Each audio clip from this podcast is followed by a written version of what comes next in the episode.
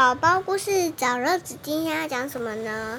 什么都有，什么都没有。嗯，是，作者是朱利安·毕洛多，翻译是陈怡杰。这本应该是字母出版。字母那是外国人吗？两个字，靠，太多数了。哇，一开始什么都没有，到处都空空的。这边或那边有几棵树，但是有和没有都差不多。现在小鸟在树枝上栖息，有一只狐狸和几只兔子。嗯，这算不了什么吧？那里开始有一座池塘，一条河，还有一只苍鹭，偶尔会来休息。再也没有别的了。虽然这样也不算少，但是对商先生来说，这样不算多。他觉得这里啊，什么都没有。你觉得有吗？有啊。有什么？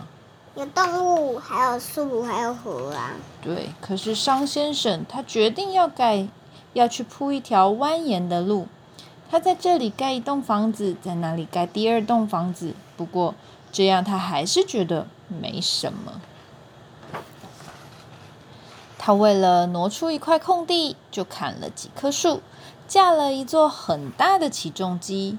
他盖了一座水塔，引进电力，设了路灯，还安装了一个信箱。嗯，现在好像真的有些什么喽。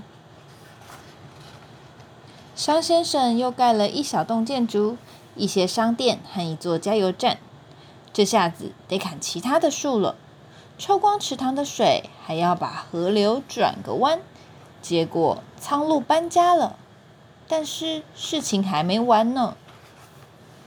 商先生盖了一些大楼，他建了一座超级市场，一间银行，一家邮局，一间有餐厅的旅馆。还有一座全新的工厂。为了完成他的计划，他还架设了一条高压电线。这样就好了吗？有了吗？很多了吗？没有，还不够多。嗯。哇，那你跟商先生一样。好，现在商先生加盖了一座赌场，好多百货公司，好几座跟城堡一样高的工厂。然后他又在屋顶上安装了各式各样的天线、广告招牌，还有一座控制塔。嗯，很多东西了，还不够，还不够哦。那可是树剩一点点了，怎么办？不够。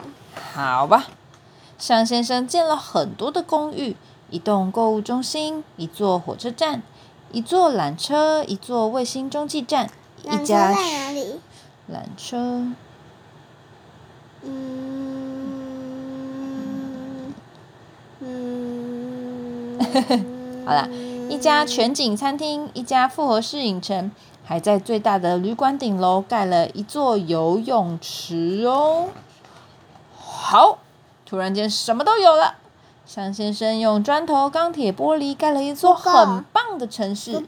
现在什么都不缺了，满满的了，连商先生都不见了。张先生在这里。哎，真的耶！这时候，商先生发现有一只山雀想要在城里筑巢，已经没有空地了，所以山雀只好把一根小树枝放在最高的摩天大楼上。这时候，天线开始摇摇晃晃，楼顶开始左右摆动，整栋建筑物前后鞠躬。突然，它倒向了旁边。好几栋大楼也跟着倒塌，地面一直震动，嗯，所有的建筑物都垮了，应该就是地震吧。小鸟筑巢这么不起眼的小事，却让这个地方什么都没有了。商先生摇摇头，望了望他在他脚下由他一手打造的城市。还有那只只要一个小小的巢就能活下去的小雀鸟，商先生终于明白了，其实他不需要一整座大城市。于是，小山雀陪着他到更远的地方去。他们找了个地方盖房子，人和鸟都住得很开心。商先生懂了，这正是他需要的，不多也不少，有好多的树，有一栋他可以住的房子，这样子就刚刚好喽。哇，全部都恢复了。对呀、真棒！好，讲完喽。晚安。